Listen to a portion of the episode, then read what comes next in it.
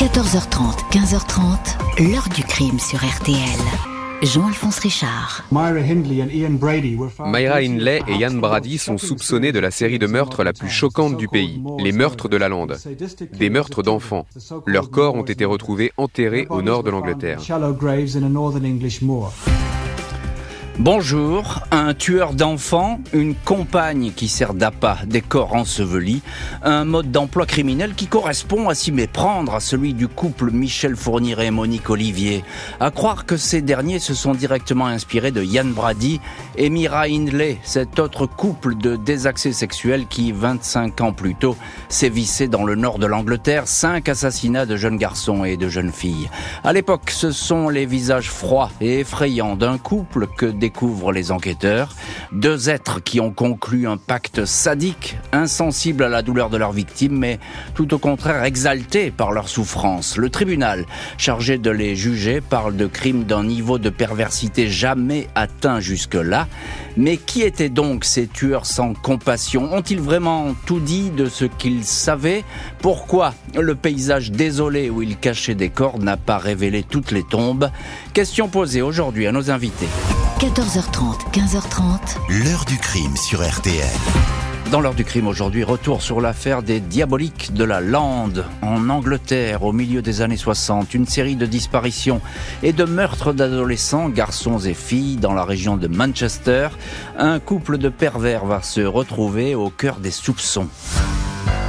Jeudi 7 octobre 1965, 6h07 du matin, le poste de police de Hyde, dans la grande banlieue de Manchester, reçoit un étrange coup de fil. Une voix apeurée celle d'un individu qui dit vouloir faire des révélations sur un meurtre auquel il a assisté.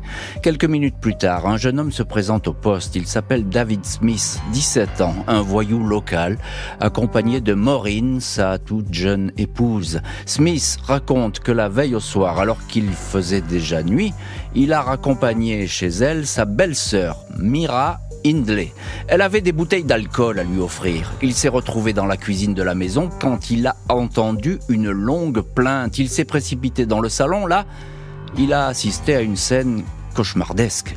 Il a vu Yann Brady, le compagnon de Mira, frapper quelqu'un avec le plat d'une hache. Il croyait que c'était un mannequin, mais c'était un adolescent qui était attaqué. Brady l'insultait. Il bloquait le jeune homme face contre terre, puis lui a entouré le cou avec un fil électrique et l'a étranglé. Smith raconte qu'il était pétrifié. Il a mécaniquement aidé à transporter le corps enveloppé dans une couverture grise jusque dans une chambre. Mira avait assisté à toute la scène. Je vais faire du thé, a-t-elle dit une fois le carnage terminé. Elle et Yann ont plaisanté sur le dernier coup donné en pleine face au jeune homme. Les deux ont même raconté qu'ils n'en étaient pas à leur coup d'essai. Brady a affirmé qu'il avait déjà tué David Smith. Ne les a pas crus. Il a pensé qu'il fanfaronnait. Il est sorti en disant qu'il reviendrait pour les aider à se débarrasser du corps. Mais il a préféré venir voir la police. Aussitôt après le témoignage, le superintendant Talbot et le sergent détective Carr se présentent au numéro 16 de Wardlebrook Avenue, dans le quartier Attersley à Manchester. Les policiers sont reçus par Ian Brady, un comptable de 27 ans au regard charbonneux, employé chez un grossiste en produits chimiques. Il assure qu'aucune scène de violence ne s'est déroulée dans la maison. Mira Hindley, une dactylo de 24 ans, blonde platine, tient son caniche dans ses bras, mais reste silencieuse. Dans une chambre fermée à clé, les policiers trouvent tout de suite le corps du malheureux Edward Evans, 17 ans, apprenti mécanicien. La hache est près du lit. Yann Brady raconte une bagarre qui a mal tourné. Le jeune homme l'a agressé, il s'est défendu, il a fini par l'étrangler. Mira confirme cette version. Seul Brady est alors placé en détention. Le superintendant Talbot aurait pu se contenter de cette version, mais il est intrigué par les confidences du couple sur d'autres victimes. À l'époque, les disparitions de filles et de garçons à Manchester ne manquent pas. On les classe comme des fugues. Deux ans auparavant, au soir du 12 juillet 63, Pauline Reed, 16 ans, n'est jamais rentrée chez elle. Quatre mois plus tard, John Kilbride, un garçon de 12 ans, s'est volatilisé de la même manière au coin d'une rue. Suivent Keith Bennett, 12 ans, puis Leslie Ann Downey, 10 ans, au lendemain de la Noël 64. Cette petite fille était partie avec ses deux grands frères s'amuser à une fête foraine. Leslie était près d'un manège. On ne l'a plus revu. Des photos de paysages, celui d'une lande, sont retrouvées chez les suspects, tout comme un cahier d'écolier où est gribouillé le nom de John Kilbride, l'un des disparus de Manchester. On trouve encore des revues porno, des photos dénudées de Mira Hindley et les écrits du marquis de Sade. La police qui va prendre la direction du nord, la rase campagne et découvrir un cimetière. Les hommes du superintendant Bob Talbot, 150 policiers réquisitionnés, ont pour mission de retrouver les lieux qui figurent sur les photos retrouvées dans la maison de Ian Bradley et Mira Hindley. Des paysages plats, désolés, sans végétation. Il ne fait aucun doute qu'il s'agit du lieu dit Saddleworth Moor, une lande isolée à une heure de route de Manchester. Une petite fille de 12 ans, Patricia Hodge, voisine du couple, raconte qu'elle rend parfois visite à Mira et à Ian. Ils lui font boire du vin, puis il l'enregistre en train de lire à haute voix des articles de journaux sur les disparitions d'enfants. Deux fois, elle les a accompagnés dans la lande, ils y allaient souvent pour pique-niquer, dit-elle. Les recherches battent leur plein dans ce lieu désert. 16 octobre 65, huit jours après le début de l'affaire, les policiers exhument de la tour un ossement de bras. Le petit corps est réduit à l'état de squelette, des vêtements de fille ont été jetés dans la tombe. Il s'agit de la dépouille de Leslie Ann Downey, 10 ans, disparue dix mois auparavant à la fête foraine. Sa mère reconnaît les habits. Dans la maison du couple, les enquêteurs trouvent un ticket de consigne glissé entre les pages d'une Bible. Ticket qui mène à la consigne de la gare centrale de Manchester. On ouvre ici deux valises qui contiennent du matériel pornographique et sadomasochiste. Il y a aussi neuf clichés de Leslie Anne nue, photographiés dans des poses cabreuses. Sur un enregistrement insoutenable, on entend la voix et les pleurs d'une petite fille suppliante. La maman de Leslie Anne reconnaît celle de sa fille. 21 octobre 1965, un deuxième corps, celui de John Kilbride, 12 ans, est retrouvé, identifié lui aussi grâce à ses vêtements. Le petit John avait disparu deux ans auparavant en sortant d'un magasin dans une banlieue de Manchester.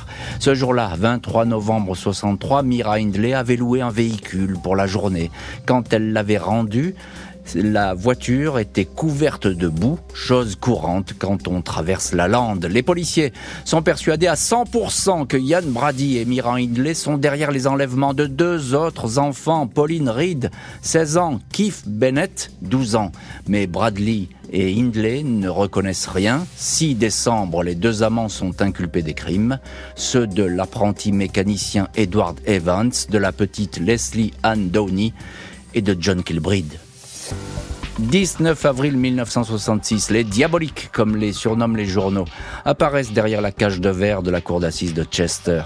Visage lisse, blême, regard fixe, l'enquête a établi que leurs trois victimes ont connu des morts épouvantables.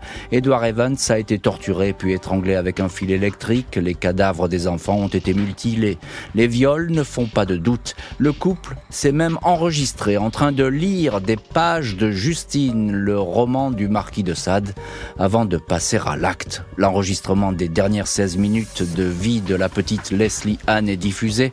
La maman quitte la salle d'audience. Les accusés, restent impassibles. Ils continuent à nier, à sourire, à s'accuser mutuellement de tel ou tel geste. Interrogé pendant 5 heures, Yann Brady n'exprime ni regret ni repentir. Il dit ne pas se reconnaître toutefois un admirateur du marquis de Sade. Mira Hindley reconnaît avoir été cruel avec la petite Leslie Anne. Mais à propos de son amant et co-accusé, elle ajoute ⁇ Je l'aimais et je l'aime toujours ⁇ 6 mai, le couple est condamné à la perpétuité. Le dossier du couple assassin est loin d'être clos. D'autres victimes vont être recherchées.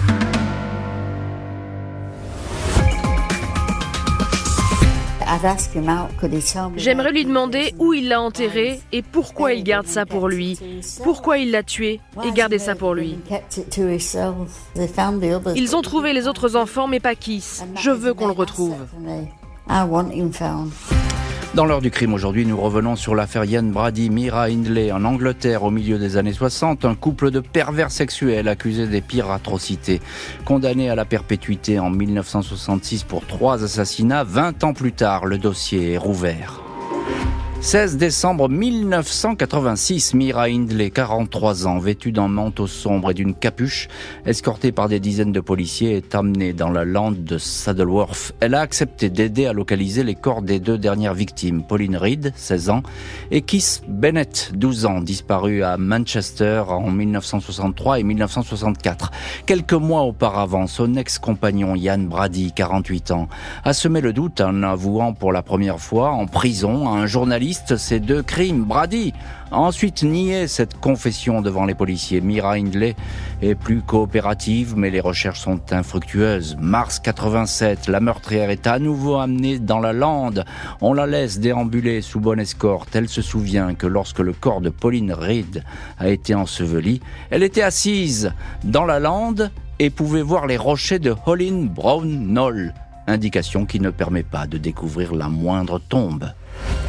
Les policiers continuent à explorer la lande. 1er juillet 87, un nouveau corps est découvert sous une couche d'à peine un mètre de tourbe juste à côté de la sépulture de Leslie Ann Downey. Il s'agit de la dépouille de Pauline Reed. Au soir du 12 juillet 63, Pauline avait accepté de monter dans une voiture conduite par Mira Hindley. Elle avait été conduite jusqu'à Saddleworth Moor sous prétexte de l'aider à retrouver un objet égaré sur place. Ian Brady aurait entraîné de force l'adolescente dans un coin isolé. Mira Hindley reconnaît avoir vu Pauline mourante avant d'être ensevelie par son meurtrier. Face à ce couple, la police va-t-elle pouvoir rassembler les dernières pièces de ce puzzle?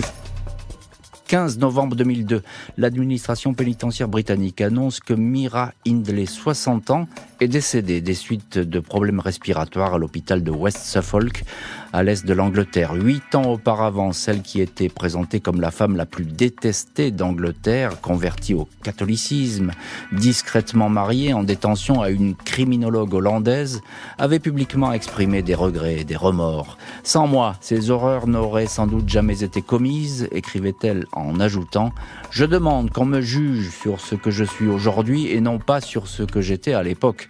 En apprenant que son ex-compagne souffrait d'une tumeur pouvant être mortelle, Yann Brady avait indiqué que Mira avait bien de la chance.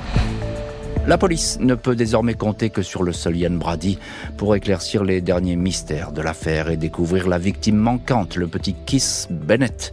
En 2003, une opération baptisée Maïda est lancée dans la plus grande discrétion. La police tente d'approcher Brady par l'intermédiaire de son avocat, mais le meurtrier fait répondre qu'il ne coopérera pas.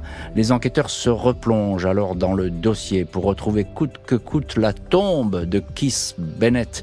Des sondages sont effectués dans la tourbe, l'eau des ruisseaux est analysée. Pas moins de 50 signatures de décomposition humaine sont détectées.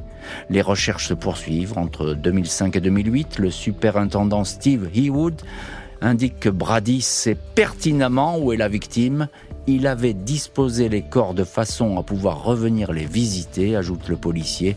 Mais Brady va toujours garder le silence. Brady, le tueur, va disparaître à son tour, mais dans la lande, l'histoire va lui survivre.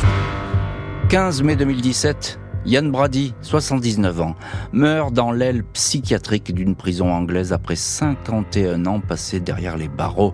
L'individu n'aura jamais exprimé le moindre remords, le moindre regret. Insensible aux sollicitations des policiers et des familles des victimes. Winnie Johnson, la mère du petit Kiss Bennett, la victime introuvable, l'aura supplié jusqu'à son dernier souffle. Elle est morte avant lui, il a toujours ignoré ses suppliques. Il n'avait aucun cœur, dira l'avocat de la maman. Les diaboliques ne parleront plus, mais des volontaires continuent régulièrement à ratisser la lande déserte de Saddleworth à la recherche de la dernière victime, le petit Kiss Bennett. L'heure du crime, présenté par Jean-Alphonse Richard sur RTL.